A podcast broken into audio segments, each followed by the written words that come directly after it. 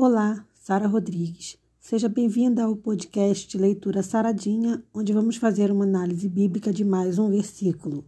Mas hoje eu quero deixar uma dica para você, para que você leia a referência que eu vou deixar para você, porque pode ser interessante que você leia esse texto todo.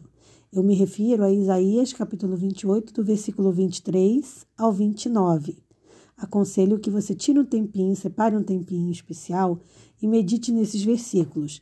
Mas hoje eu vou me prender com você aqui a, no, no, exatamente no versículo 28, tá? Mas se você puder, quando você tiver um tempinho, lê Isaías 28, versículo 23 a 29. Hoje eu vou tratar com você do versículo 28.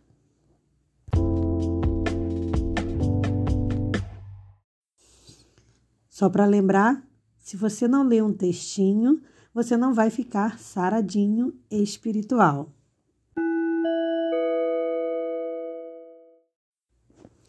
O trigo é esmiuçado, mas não se trilha continuamente, nem se esmiuça com as forças do seu carro, nem se quebra com os seus cavaleiros. No livro de Isaías, capítulo 28, versículo 23 a 29, a gente vê quase que praticamente uma parábola. É interessante porque a gente está sempre acostumado a ver parábola no Novo Testamento. Mas Isaías aqui, ele faz uma analogia comparando o reino de Deus e a maneira como Deus trata seus filhos, educando-os, admoestando-os, com um lavrador na maneira como ele cuida da terra, na maneira como ele prepara a terra para cada planta. Porque o lavrador, ele sabe, um bom agricultor, na verdade, ele sabe que cada, cada planta, cada é, é, alimento ali que ele vai plantar, ela tem a sua diferença. Então, uma terra vai precisar de mais água, a outra vai precisar de menos. Se você molhar demais, ela pode morrer. Então ele tem esse conhecimento. E Deus é da mesma forma conhecedor do coração de cada um dos seus filhos, das necessidades de cada um dos seus filhos. Então a maneira como Deus vai lidar com cada pessoa também pode ser diferenciada, exatamente por conta das nossas diferenças como seres humanos. Então, assim, o lavrador, ele, ele, ele lavrava a terra, ele colocava as plantas nas condições necessárias. Ele preparava a terra, deixando também a terra é, nas condições necessárias das sementes, porque ele sabia que cada plantação tem o quê? Sua especificidade.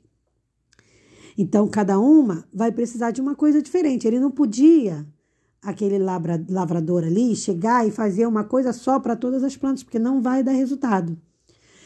Hoje a gente percebe isso até numa horta que a gente for fazer em casa. Então, você, por exemplo, vai fazer sua hortinha ali. Você vai descobrir que se você planta tomate, ele gosta de uma coisa. Se você vai plantar um cheiro verde, já é um tratamento diferente que você vai ter que dar. Então, você vai ter que estudar sobre a semente, do que ela gosta. Porque às vezes um vai gostar de mais água do que o outro, um vai precisar pegar mais sol do que o outro. Então, tudo isso vai fazer diferença. E nesse texto, que eu te aconselho a ler depois completo, que é Isaías 28, versículo 23 a 29, a gente vê tipo que essa, essa, essa meia parábola, né?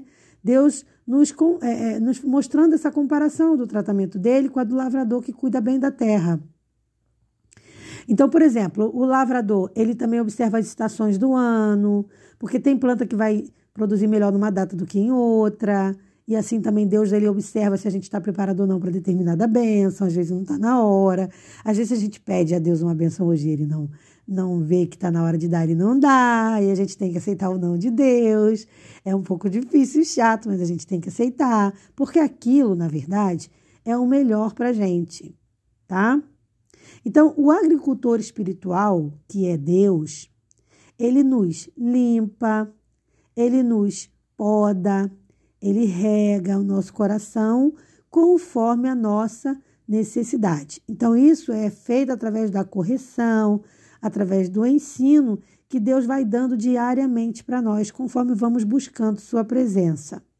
E tudo isso não é porque Deus é mau, ah, ele não me respondeu na hora que eu pedi. Não, é porque ele nos ama e sabe o que é melhor para nós.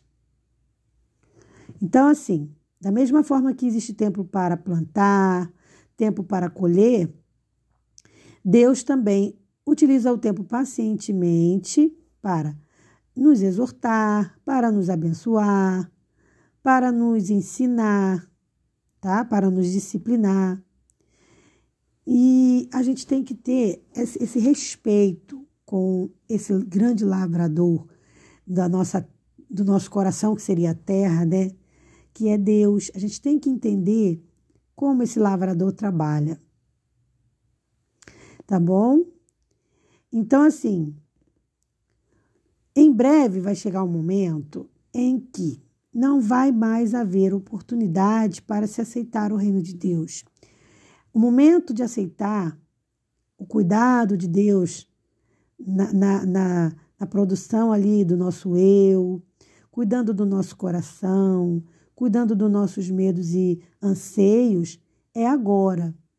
Então, esse é o momento da entrega, de entregar o coração a Jesus e permitir que Ele cuide, que Ele trate do nosso coração, do nosso comportamento temperamento, como se nós fôssemos uma grande seara. E nós somos uma seara espiritual.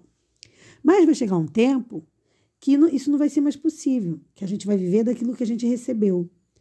Porque aí o Espírito Santo já não vai estar mais atuando e Jesus já vai estar finalizando a, a, o caminho do homem aqui, onde vai haver o julgamento de quem é salvo e quem não é. Então, quando que é o momento de eu aceitar ser tratada por Deus, ser lavrada pelo Senhor? O momento é hoje. Por isso a palavra de Deus em outro texto disse: Hoje ouvirdes a sua voz, atentai, né? em outras palavras, atentai, atendei. Então, hoje é o momento de ouvir o chamado. O chamado do Senhor para quê? Porque quando a gente fala chamado, às vezes se remete a, a alguém que não aceitou Jesus e que vai aceitar Jesus pela primeira vez. Mas não é só isso. O chamado também é para aquele que já aceitou Jesus um dia, mas que vive agora robótico. Tem muita gente assim dentro da igreja. Vive robótico, vive, vive uma vida de, de pouca comunhão íntima. A comunhão da pessoa é mais lá na igreja, fazendo atividades da igreja. Então entrou, entrou no que? No automático. E Deus, ele não quer uma relação automática com a gente, robótica. Deus quer essa relação de lavrador, onde, ele, onde a gente permite que ele cuide, que ele lavre, que ele regue o nosso coração. Por isso que é um convite. E Jesus diz: Eis que estou à porta e bato. Se alguém abrir a porta, entrarei e cearei com ele e ele comigo. É um convite. Deus não vai invadir o coração de ninguém. Então, posso te garantir: se você ou outra pessoa ou eu não aceitarmos, não abrirmos a porta para, o, para Deus entrar, ele não vai invadir o nosso coração. Deus não vai invadir. A gente precisa abrir e convidá-lo a entrar e fazer morada. Então, hoje é o dia de você fazer uma renovação de votos com Deus. E se você não é cristão, hoje é o dia de você aceitar Jesus na sua vida e fazer um voto com o Senhor de diariamente manter uma comunhão plena com Ele, em qualquer lugar, aonde quer que você esteja, em qualquer horário, porque qualquer momento é o momento ideal para uma comunhão com Deus.